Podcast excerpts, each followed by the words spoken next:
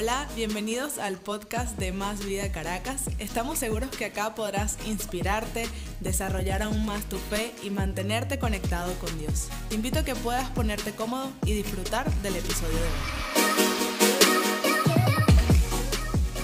Gracias chicos por dirigirnos. Genial, buenísimo, buenísimo. Y me gustaría que se pongan cómodos, pueden tomar asiento ponerse cómodos, no se vayan a quedar dormidos. No, ¿verdad?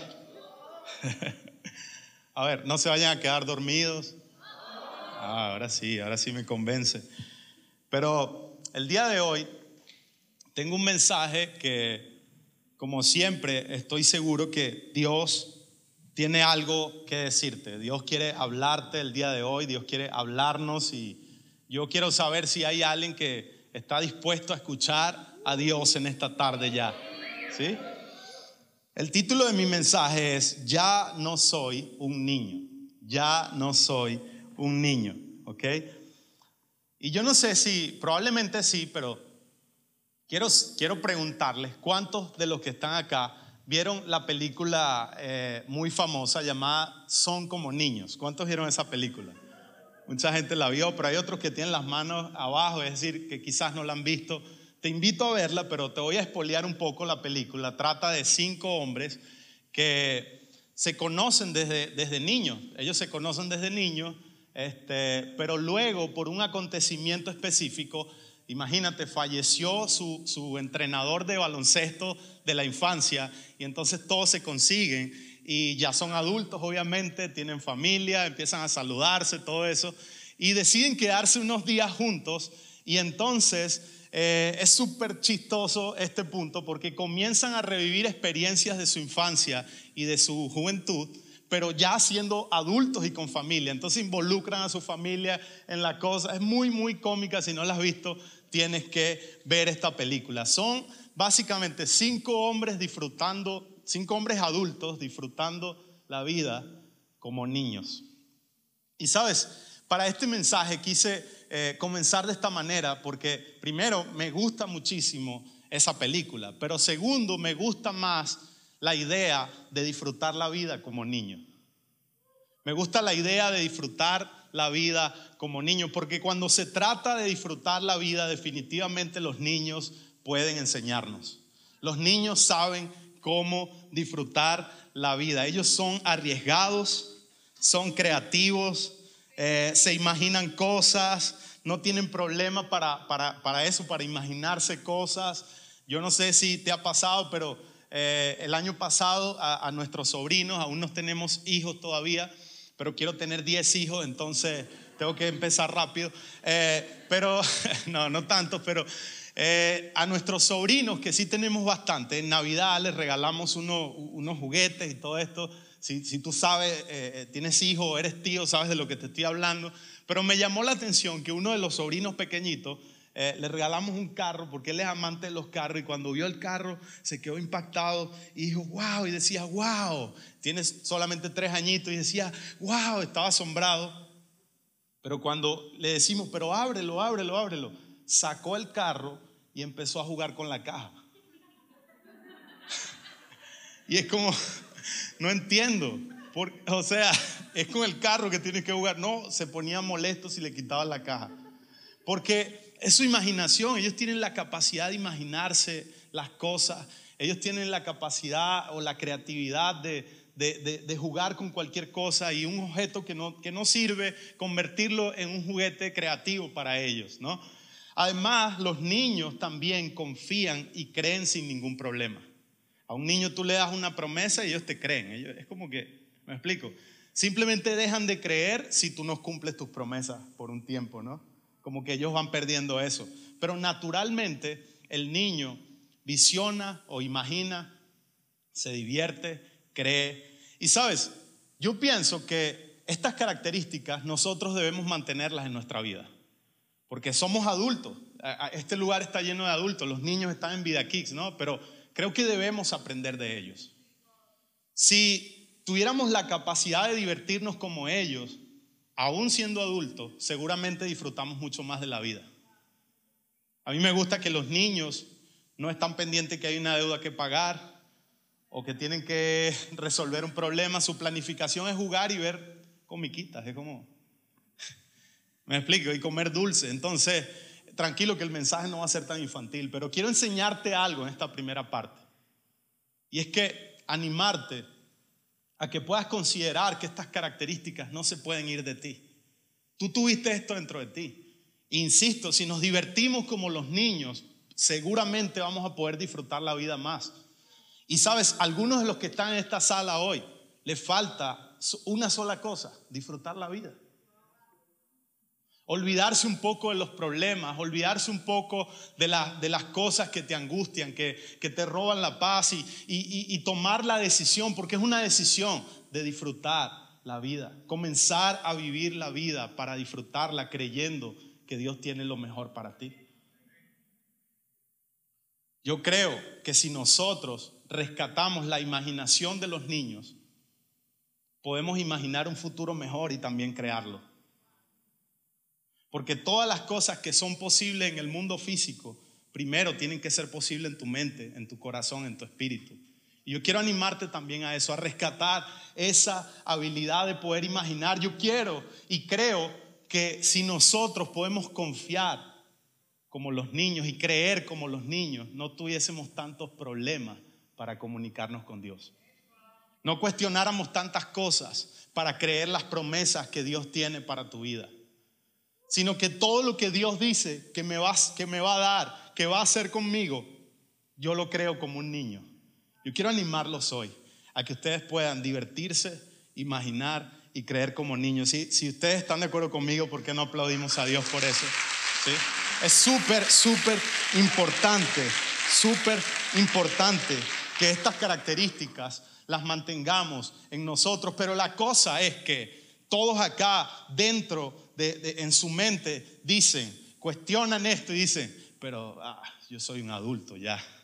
Y sí, ya no somos niños, la verdad es que somos adultos. Pero no podemos ver estas cosas como cosas de niños nada más, sino que son cosas que nos ayudan también a vivir nuestra relación con Dios y nuestra espiritualidad. A mí me encanta que en Mateo capítulo 18, versos 3 y 4, Jesús dice, está hablando con los discípulos y con, y con gente que había allí. Entonces dijo, les aseguro que a menos que ustedes cambien y se vuelvan como niños, diga conmigo, como niños, no entrarán en el reino de los cielos. Por tanto, el que se humilla como este niño será el más grande en el reino de los cielos. Me encanta eso. Mateo 18, 3 y 4. Pero cuando yo voy al contexto, en el capítulo 1, en el versículo 1, capítulo 18, dice lo siguiente, dice, en ese momento los discípulos se acercaron a Jesús y le preguntaron, ¿quién es el más importante en el reino de los cielos? Él llamó a un niño y lo puso en medio de ellos. Y quiero detenerme unos, unos minutos acá, porque Jesús está hablando con adultos. Jesús está hablando con personas grandes ya. Y las preguntas que ellos están haciendo es, ¿quién es el más importante en el reino de los cielos? Si te fijas, son preguntas que buscan una respuesta que satisfaga el ego de adulto. Los adultos siempre estamos haciendo preguntas que satisfagan nuestro ego. Pero ¿quién es el más grande? Ajá, pero ¿quién es el que va a ganar más? ¿Quién es el más importante? ¿Quién es el que mejor lo hace? Y a mí me encanta que Jesús para responder una pregunta de adulto llama a un niño. No lo han agarrado todavía, ¿o sí? Es decir, Jesús está diciendo, ustedes son adultos y voy a, voy a especular un poco más acá. Conocen mucho la ley, estudiaron muchas carreras, saben muchas cosas en su vida, pero yo creo que deberían aprender de este niño. Porque si no somos como niños, no podemos entrar al reino de los cielos. Y sabes, lo que Jesús quiere que nosotros aprendamos de un niño es la sencillez que un niño tiene. Esta mañana estamos, estamos en, en modo tíos, Joana y yo, y tenemos sobrinos en la casa. Y entonces ahora estamos como modo tíos, pero modo papá también. Es como que es como raro para mí pararme y hacer desayuno a niños y es como, pero sí, es como raro, ¿no? Porque no, todavía no tengo hijos. Entonces, pero ahorita lo estoy haciendo. Y esta mañana yo estoy de paso así, rapidito, iba, estaba acomodándome y escucho a mi sobrina, nuestra sobrina, que le dice a Joana, Joana le dice, ¿te gusta esa ropa? ¿Te vas a con esa ropa? Le dice, no sé, a mí no me importa la ropa. Y eso me hizo clic, eso está bueno para mi mensaje, lo anoté. Gracias. Porque son sencillos. A ellos no les importa aparentar. A ellos no les importa quién es el más grande. Tú vas a vida aquí ahorita y todos se ven iguales. ¿Me explico? Y están jugando, están en su mundo. Y yo quiero animarte hoy. No solamente yo, sino que Jesús nos está desafiando también. Yo veo esto como un desafío. Que a personas adultas Dios les responda de esta manera, llamando a un niño y diciéndole, tienen que aprender de Él. A ser sencillo como Él. A ser humilde ¿Sabes? Humillarse, dice ahí la Biblia, el que no se humilla no entrará en el reino de los cielos. Y esa palabra humillarse significa adoptar una actitud de humildad. Entonces, volverse como niños es ser sencillos y humildes de corazón. Y yo quiero preguntarte el día de hoy, ¿estás dispuesto a volver a ese tipo de humildad en tu vida? ¿Estás dispuesto a volver a ese tipo de humildad en tu casa, en tus relaciones? ¿Estás dispuesto a volver a ese tipo de sencillez con tu pareja? Cuando nosotros tenemos esta, esta, esta característica, la aprendemos, la volvemos a tomar, porque es algo que teníamos de niño, pero la volvemos a tomar una vez de adultos. Entonces, yo creo que Dios comienza a hacer cosas distintas en nuestra vida, porque Dios acepta a los humildes y resiste al altivo, resiste al orgulloso, resiste. ¿Sabes qué significa esto? Significa confiar solo en tus propias fuerzas. Confiar en lo que tú sabes hacer. Pero humildad significa decir, Dios, aquí estoy para que tú puedas solucionar áreas en mi vida que yo por años no he podido resolver. Aquí estoy para que tú puedas resolver mi matrimonio que yo por años no he podido resolver. Aquí estoy para que tú puedas resolver cosas en mí, en mi familia, que yo hasta ahora, haciendo todo lo que me dijeron que hiciera, no lo he logrado hacer. Me rindo, me humillo delante de ti. Tú eres mi Dios, tú eres mi Señor, tú eres quien vas a hacer algo grande en mi corazón. Eso definitivamente esas características, al igual que las primeras que le hablé, de, imaginar, de divertirse, de creer, debemos mantenerla a pesar de ser adultos. Y sabes, te voy a dar un, un dato. Observa a tu hijo, observa a tu sobrino, observa a un niño en la calle y apréndele. Ve cómo reacciona y apréndele. ¿Sabes? ¿Sabías que Dios nos ve a cada uno de nosotros como sus hijos, sus niños. ¿Sabías eso? Él es un papá en el cielo. Yo no sé de qué forma, cuando tú entraste acá, a lo mejor llevas varios domingos o, tienes años o en, la fe o, o tienes días, no sé, pero no sé cuál es tu visión que tienes de Dios. A lo mejor crees que es un Dios que está pendiente de que tú te equivoques para castigarte, para hacerte daño, que está pendiente de que tú te equivoques para juzgarte y decirte cosas malas. Pero quiero decirte, Él es un Padre bueno que te ama, que te quiere bendecir, que te quiere ayudar, que te quiere, que te quiere guiar. No venimos a la iglesia, escúchame, no venimos a la iglesia para ganarnos el amor de Dios. No venimos acá para ganarnos su favor. Venimos acá porque somos su familia, somos sus hijos. Venimos acá porque es el lugar donde venimos a adorarlo a Él, que es nuestro papá, es nuestro Dios. Por eso, cuando tú, esto es demasiado básico porque lo hemos repetido muchas veces, pero es porque es cultura de casa y es demasiado necesario también. Cambia tu relación con Dios cuando entiendes que eres cercano a Él. Cambia tu relación con Dios cuando entiendes que eres hijo. Amén. Por eso yo quiero animarlos a que estas características de niños no se vayan de tu vida. Dile al que está al lado que esto no se vaya de ti. ¿Ok? Sabes, la Biblia menciona, yo por lo menos conseguí una sola cosa, es probable que hayan otras, ¿no? Pero yo voy a hablarte de una cosa, una sola cosa que conseguí, que la Biblia habla que una vez siendo adultos no podemos mantener de niños. ¿Me explico? Una sola cosa. Y está en Primera de Corintios capítulo 14, verso 20. Dice, hermanos, no sean niños en su modo de pensar. Sean niños en cuanto a la malicia, pero adultos en su modo de pensar. Esto está demasiado increíble porque está diciendo, no pienses como niño una vez siendo adulto. Es decir, piensa con madurez.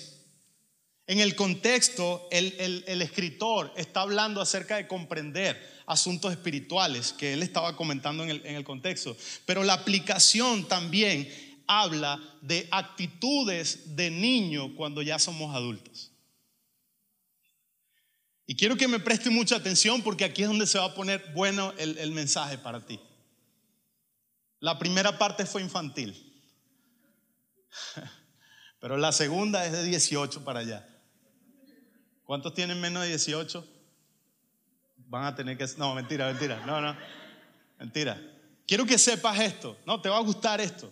Estoy bromeando con ustedes, pero les va a gustar esto. Mira, quiero que sepas algo y es que la Biblia nos reta a no pensar como niños, porque si piensas como niño, terminas actuando como niño. Entonces, a la hora de pensar siendo adulto, piensa con madurez. Tus actitudes siendo adulto no pueden ser actitudes de niño. Tú no te puedes comportar como niño cuando las cosas no pasan como tú quieres. Tú no te puedes comportar como niño cuando algo no te gusta. Tú no te puedes comportar como niño como si te quitaran el juguete. O como si te negaran lo que tú quieres.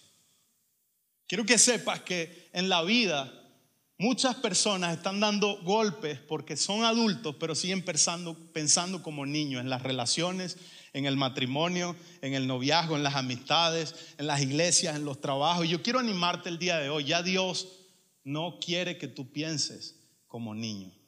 A la hora de pensar, piensa como adulto, piensa como una persona madura en Dios. ¿Sabes? Si vas a pensar como niño, que sea en cuanto a la malicia, en cuanto a las cosas malas, que mantengas tu inocencia, pero, pero en cuanto a la vida, tienes que pensar como adulto.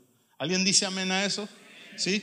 Y mira, me gusta porque Primera de Corintios 13, 11 dice, el apóstol Pablo dice, cuando yo era niño, hablaba como niño, pensaba como niño, razonaba como niño. Cuando llegué a ser adulto, dejé atrás las cosas de niño. El apóstol está diciendo, Pensaba, hablaba como niño, pensaba y razonaba como niño, pero cuando llegó a ser adulto dejó atrás las cosas de niño. Es decir, comenzó a pensar con madurez, comenzó a pensar de una manera más firme, comenzó a, pensar este, de una manera más segura. ¿Me explico? Porque dijo, ya yo no soy un niño, yo soy un adulto en la vida. ¿Ok? Y esta expresión de dejar atrás las cosas de niños habla de las actitudes. Y yo te animo el día de hoy a que dejes cualquier actitud de niño que tengas en tu vida que sabes que no está bien. No te comportes con tu esposa como que si está con tu mamá. Y no te comportes con tu esposo como si está con tu papá. Hay, manera, hay manera, Jason, de quitar esta parte del mensaje porque quiero animarte hoy. Si vamos a entrar en todo lo que Dios tiene para nosotros, debemos ser intencionales en dejar el niño a un lado.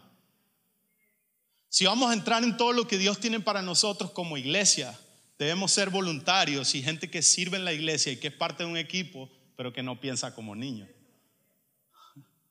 Y si, no estamos, y si no estamos pensando como niños, quiere decir que nadie tiene que empujarme para yo hacer lo que tengo que hacer. Si van a aplaudir a Dios por eso, apláudele. Pero Dios nos está retando. Dios nos está retando a la madurez. Y la madurez ocurre por diferentes cosas. Las situaciones de tu vida, experiencias que tú vives. La madurez ocurre también por las cosas que tú te nutres, tus estudios, un libro que lees, los hábitos que tienes, te hacen madurar, ¿verdad? Pero también hay cosas, también hay hábitos que te hacen mantenerte en el mismo lugar. ¿Me explico? Y entonces, madurez tiene que ver con eso, tiene que ver con cosas que tú, que tú te alimentas, cosas que tú haces, eh, las experiencias de vida que tienes, ¿ok? No tiene que ver con la edad sino tiene que ver con estas cosas, pero también tiene que ver con la intención. A mí me gusta que el apóstol Pablo dice, cuando ya fui adulto, dejé las cosas de niño, las dejé. Es decir, él, él se deshizo de eso. Y eso habla de intencionalidad. Y yo te pregunto, ¿cuántas actitudes tienes que dejar el día de hoy? Abandonarlas. ¿Cuántas actitudes de niño y reacciones tienes que dejar? Hay personas que abandonaron su trabajo simplemente por actuar como niños. No les gustó algo y te lo dijeron, yo renuncio, me voy. Y piensas que ganaste, no ganaste, porque ahora estás sin trabajo. Perdiste tú. Entonces, lo que yo quiero, mi ánimo con este mensaje el día de hoy, es que ya nosotros no estemos dándole cabezazos a la vida a la misma pared en nuestras relaciones, en nuestra familia, en el trabajo, en la iglesia. Si nosotros llegamos a un nivel de madurez, a pensar como adultos, entonces creo que Dios comienza a bendecirnos de la misma forma también. Amén. Y quiero desafiarte con tres cosas que implican que no estás pensando como niño. Tres cosas que implican que no estás pensando como niño. Número uno, ¿están preparados? Número uno, toma la responsabilidad. Toma la responsabilidad. ¿Sabes? Tres cosas que implican que no estás pensando como niño. Número uno, toma la responsabilidad. Cuando no estás pensando como niño, tú tomas la responsabilidad de tu vida. Tomas la responsabilidad de tu familia. Toma la responsabilidad de tus estudios. Toma la responsabilidad en la iglesia en tu trabajo, en todo lugar, incluso en tu espíritu. ¿Sabías que tu espíritu es tu responsabilidad? ¿Sabías que tu corazón es tu responsabilidad? ¿Sabías que tu crecimiento es tu responsabilidad? Cuando ya no estás pensando como niño, tú dices, yo soy responsable de la vida que estoy viviendo. Yo soy responsable de las acciones que estoy tomando. Ya, ya no soy un niño, soy responsable. Y me gusta, en Jeremías 1, 5 al 8, dice lo siguiente, antes que te formase en el vientre te conocí, y antes de que nacieses te santifiqué y te di por profeta a las naciones. Y yo dije, ah Señor, Jehová, he aquí no sé hablar porque soy niño. Escucha esto, soy niño. Y me dijo Jehová, no digas soy un niño porque a todo lo que te envíe tú irás y dirás todo lo que te mande. No temas delante de ellos porque yo estoy contigo para librarte. ¿Sabes? Otra versión dice, yo no puedo, dice que Jeremías dice, no puedo porque soy muy joven. Pero me gusta que esta dice, no puedo porque soy niño. ¿Sabes? La palabra niño y la palabra joven no habla solamente de la edad, sino habla de la inseguridad que tenía Jeremías. Jeremías pensaba que no estaba calificado para la labor que Dios lo estaba mandando. Jeremías decía, no, es que yo no puedo, yo, no estoy preparado, no me van a escuchar, yo no puedo ir. Pero Dios le dijo, no digas soy niño, porque a todo lo que yo te envíe tú irás. Y todo lo que tú digas, todo lo que yo te diga, tú lo vas a decir. ¿Me explico? Y yo voy a estar contigo, no temas. Y escúchame algo, escúchame algo. La respuesta de Dios a Jeremías era diciéndole, toma responsabilidad de tu vida. Porque Jeremías estaba diciendo excusa para no tomar la responsabilidad de su llamado. y a lo mejor tú te sientes que no estás preparado en algún área de tu vida, en alguna cosa que, te toca hacer o que estás haciendo. Y escúchame, está bien, hay momentos donde decimos, no, ahorita no, yo, yo quiero prepararme mejor, yo quiero, yo quiero eh, eh, eh, estudiar, yo quiero ser, estar más calificado, más preparado. Eso está bien, hay momentos para, para eso. Pero me estoy refiriendo aquellas cosas que tú sabes que lo que has estado es evadiendo para no asumir la responsabilidad. Cuando tú evades, una, cuando tú evades algo o una responsabilidad que sabes que tienes que asumir, estás pensando como niño. Y yo quiero animarte hoy, iglesia, a que nosotros empecemos a tomar nuestra responsabilidad, responsabilidad de nuestro llamado, responsabilidad de nuestra familia, de nuestro matrimonio, de nuestras relaciones, responsabilidad del equipo que estás liderando, de tu, de tu emprendimiento. Escucha, eres responsable de tus finanzas. Eres responsable de tu vida. Amén. Número dos, cuando dejamos de pensar como niños, cuando empezamos a dirigir nuestras emociones, dirige tus emociones, dirige tus emociones. ¿Sabes? Los niños son emocionales. Ellos a veces no dirigen las emociones, bueno, casi siempre no, no, dirigen las emociones, sino las emociones los dirigen a ellos. ¿eh? Y como adulto pasa lo mismo. Muchas veces somos eh, dirigidos por nuestras emociones y eso es peligroso. Yo sé que todos hemos sido atacados quizás en la parte emocional. Y ahorita eh, hay muchos problemas de ansiedad, de depresión, problemas emocionales en las personas y como, como iglesia no ignoramos nada de eso. Inclusive yo me he sentido a veces mal emocionalmente. Pero lo que yo sugiero en este punto es que si nosotros queremos avanzar a lo que Dios tiene para nosotros, no podemos dejar dirigirnos por las emociones, sino que tenemos que empezar a vivir por las convicciones. Tú, mira, tú puedes tener problemas emocionales, pero si tienes convicciones, tienes algo de donde agarrarte para seguir adelante. El problema a veces con las emociones es que no tenemos algo de donde agarrarnos, sino que somos simplemente emocionales y terminamos siendo impulsivos, terminamos siendo incluso explosivos. Y Dios no quiere que tú seas así, Dios no quiere que yo sea así, sino que nosotros comencemos a dominar nuestras emociones. ¿Sabes? Porque cuando somos dirigidos por las emociones, terminamos solos en una cueva, terminamos con ansiedad, con miedo, con temor. Las emociones quieren jugarnos eh, sucio. Pero cuando tú pones tu confianza en Dios, cuando tú pones tu esperanza en Dios, cuando tú pones a Dios como tu fundamento, tu fuerza, tu refugio, las emociones van a estabilizarse. Y yo quiero animarte hoy a que tú puedas estabilizar tus emociones.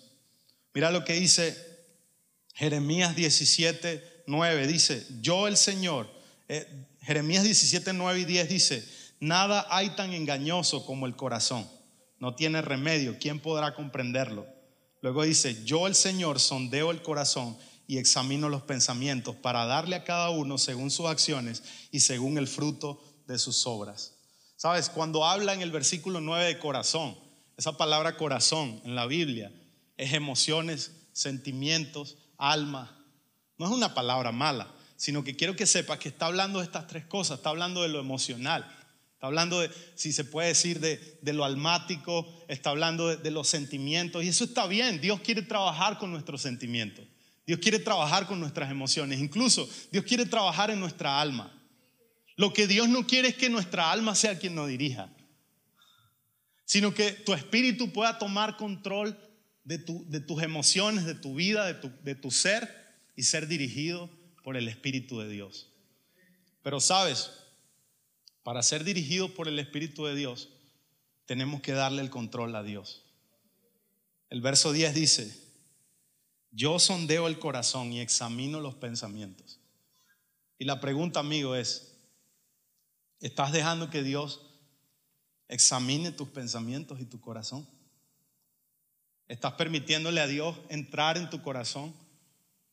Como desnudarte delante de Él y, poner tu corazón ahí delante de Él. Señor, aquí está mi corazón.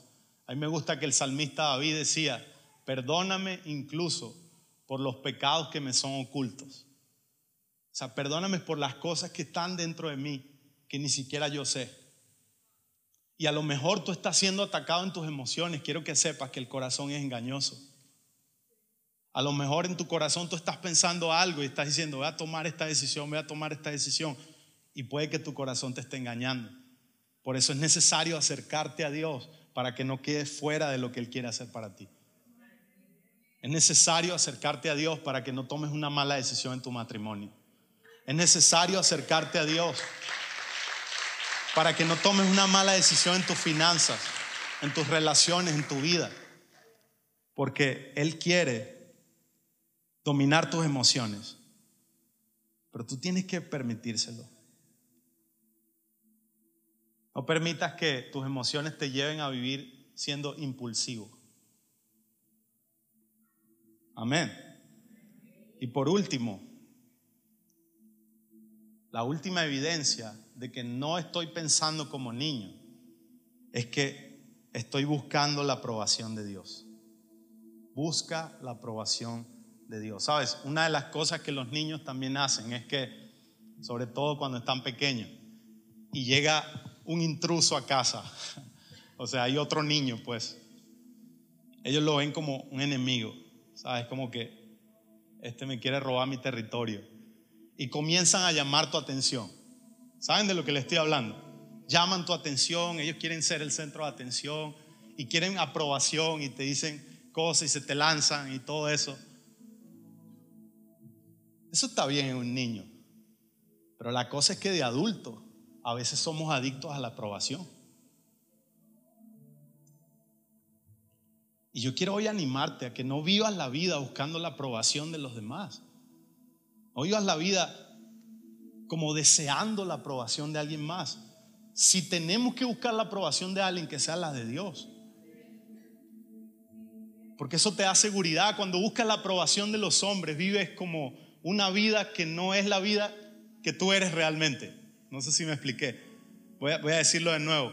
Cuando buscas la aprobación de los hombres, vives una vida diferente a quien tú eres realmente. Es como vivir doble vida.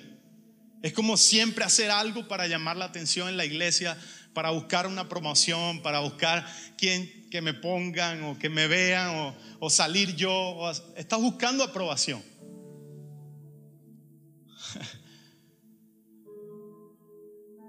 Y la aprobación más importante es la aprobación del cielo. Yo quiero que mientras esté en la tierra, yo pueda ser aprobado por Dios.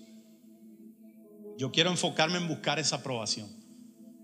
A mí me gusta que Jeremías, cuando comienza su llamamiento, en, Jeremías capítulo 1, verso 4, 5 en adelante, dice, yo te escogí, te santifiqué y te di por profeta, es decir, te aprobé. y si nosotros vamos a hacer algo en este mundo que sea aprobado por Dios, amigo iglesia, que sea aprobado por Dios. Me gusta para finalizar la mentalidad y el pensamiento del apóstol Pablo. En Gálatas 1.10 dice, queda claro que no es mi intención ganarme el favor de la gente, sino el de Dios. Si mi objetivo fuera agradar a la gente, no sería un siervo de Cristo. Qué mentalidad tan increíble, qué corazón tan increíble. Y es el corazón que tú y yo debemos tener en este tiempo. ¿Por qué no le damos un aplauso a Dios por eso?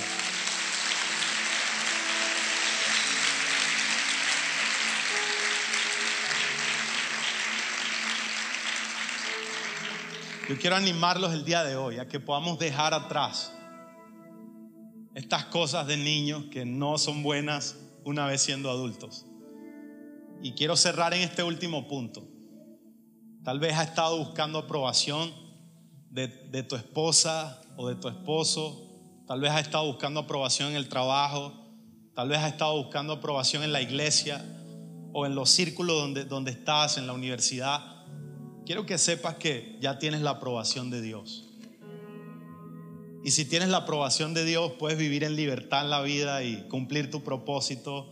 Puedes caminar tranquilo, no tienes que estar tenso, puedes relajarte y creer que Dios va a hacer algo en tu vida, en tu familia, en tu finanza, en la iglesia. Por eso, familia, yo quisiera que el día de hoy nosotros podamos salir con esa mentalidad de este lugar y que entendamos que la aprobación de Dios es lo más importante para cumplir nuestro propósito y cumplir nuestra asignación en este mundo. Si lo crees, dale un aplauso a Dios y ponte de pie. Vamos a orar Gracias por haberte conectado y ser parte de nosotros. Te invito a que puedas seguirnos en nuestras redes sociales arroba más vida Caracas. Te esperamos en nuestro próximo episodio.